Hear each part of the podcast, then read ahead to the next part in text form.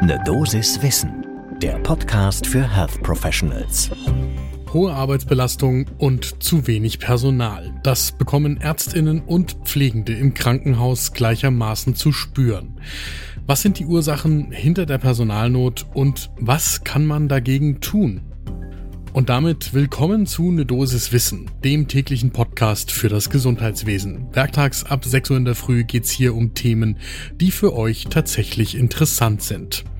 Mein Name ist Dennis Ballwieser, ich bin Arzt und Chefredakteur der Apothekenumschau und ich darf euch eine Dosis Wissen im Wechsel mit meiner Kollegin Laura Weißenburger präsentieren. Heute ist Dienstag, der 9. Mai 2023. Podcast von gesundheithören.de und Apothekenumschau Pro. Der Personalmangel im Krankenhaus, der ist sprichwörtlich geworden. Es gibt kaum Zeit für die Patientinnen und zwar egal welcher Berufsgruppe ihr im Klinikum angehört. Und es geht auch schon lange nicht mehr darum, dass man das Ganze gerade so noch irgendwie im Griff hat. In Wahrheit ist es im postpandemischen Deutschland so, dass wir vieles im Krankenhaus nicht mehr im Griff haben, auch wenn man das so noch nicht politisch aussprechen will. Passend dazu gibt's jetzt den neuen Krankenhausreport 2023 vom Wissenschaftlichen Institut der AOK. Das ist das sogenannte VIDO. Die geben immer wieder lesenswerte Publikationen heraus. Und diesen Krankenhausreport, den schauen wir uns jetzt gemeinsam an zum ersten Kaffee des Tages. Ein kleines bisschen Einordnung zum Hintergrund. Bis zur Corona-Pandemie war es in Deutschland so, dass die Fallzahlen im Krankenhaus im Laufe der Jahre deutlich angestiegen sind. Und laut dem Deutschen Bundesverband für Pflegeberufe fehlen heute etwa 200.000 Vollzeitkräfte, die wir eigentlich in der Pflege bräuchten. Und jetzt nach der Pandemie hat zum Beispiel auch die Bundesärztekammer gerade im letzten Jahr energisch vor dem schon bestehenden und noch schlimmer werdenden Ärztemangel gewarnt. Dieses Thema greift auch ganz zentral der Krankenhausreport des Wissenschaftlichen Instituts der AOK mit dem Schwerpunktthema Personal auf. Zwar gibt es einen kontinuierlichen Anstieg der Zahl der beschäftigten Ärztinnen und auch der Pflegekräfte in den vergangenen Jahren. Das geht zum Beispiel bei den Ärztinnen von rund 109.000 im Jahr 2000 auf 173.000 im Jahr 2021. Also 64.000 mehr Ärztinnen nach 20 Jahren Entwicklung. Aber das Personal in deutschen Krankenhäusern versorgt im Vergleich mit anderen Ländern damit im Schnitt mehr Fälle als eben andernorts. Wenn man da die Zahlen für 2019 heranzieht, dann sind im internationalen Schnitt rund 12 Ärztinnen und 27 Pflegekräfte pro 1000 Krankenhausfällen im Einsatz. In Deutschland sind das im Mittel nur etwa acht Ärztinnen und knapp 19 Pflegekräfte. Also zwölf Ärztinnen versus acht Ärztinnen und 27 Pflegekräfte im Vergleich zu 19 Pflegekräfte. Alleine in diesen Zahlen steckt schon die Überlastung in den Kliniken drin. Wir haben für diese Folge von Eine Dosis Wissen mit Jürgen Wasem gesprochen. Der ist Wirtschaftswissenschaftler und Professor für Medizinmanagement an der Universität Duisburg-Essen. Und Jürgen Wasem sagt uns, dass wir in den vergangenen 20 Jahren bis zur Pandemie eben auch einen kontinuierlichen, deutlichen Fallzahlenanstieg hatten. Parallel dazu ist die Verweildauer der Patientinnen in den Kliniken stetig gesunken. Das hat eine wesentliche Verdichtung der Arbeitsabläufe zur Folge und insofern erhöht das auch die Arbeitsbelastung. Und genau das empfinden die Menschen, die in den Kliniken arbeiten, genau so. Das ist jetzt nochmal dadurch verstärkt worden, dass die Kliniken im ersten Jahrzehnt des 21. Jahrhunderts, also von 2000 bis 2010, Pflegekräfte aktiv abgebaut haben. Und wenn man das alles zusammennimmt, dann kommt man in der heutigen Situation an. Die Folgen dieser Personalnot sind teilweise dramatisch.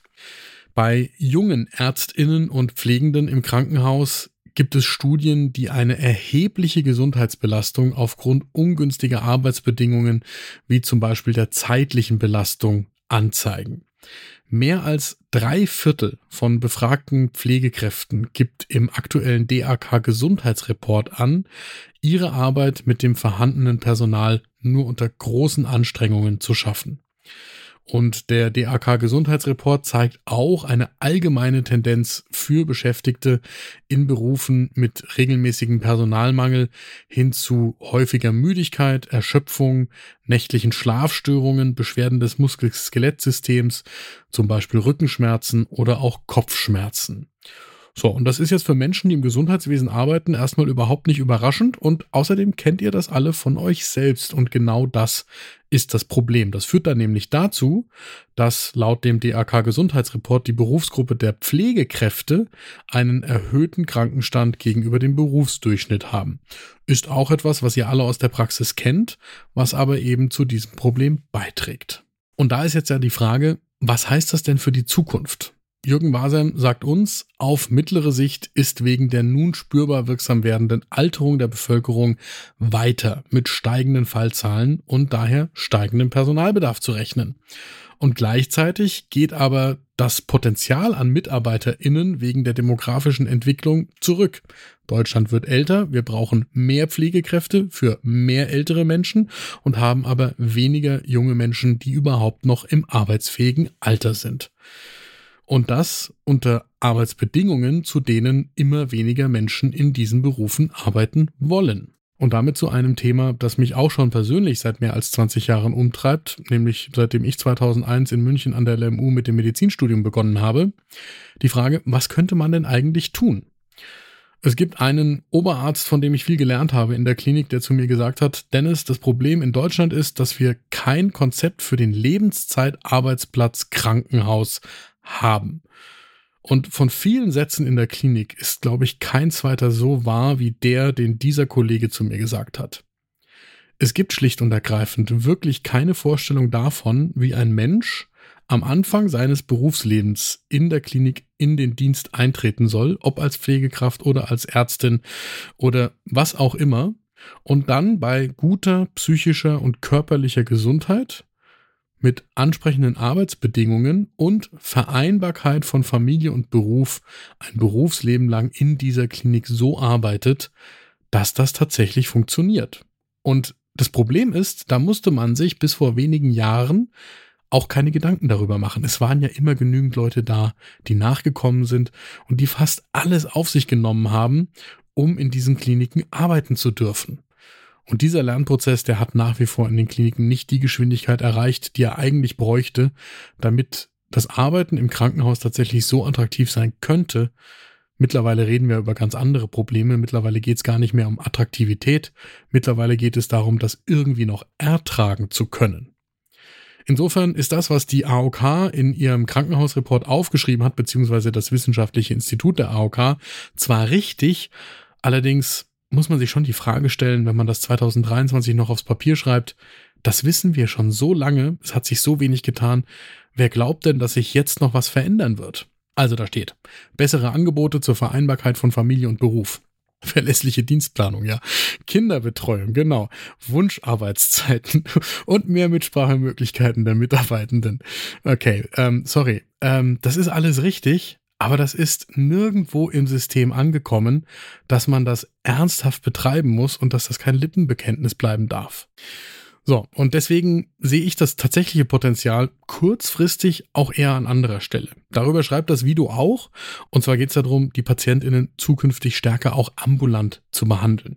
Wenn man zum Beispiel nach Frankreich schaut, dann werden in Frankreich viel weniger Menschen als Notfälle stationär aufgenommen und stattdessen ambulant behandelt. In den Niederlanden genauso.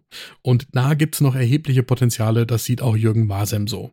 Und da braucht man zwar auch Kapazitäten, aber insbesondere beim Pflegepersonal kann man ambulant mehr Patienten mit weniger Pflegekräften versorgen. Und das Langfristige, wirklich das Klinikum zum attraktiven Arbeitgeber zu machen, das ist tatsächlich eine Kulturwandeldebatte, die wir in den Kliniken in einer ganz anderen Dimension führen müssten.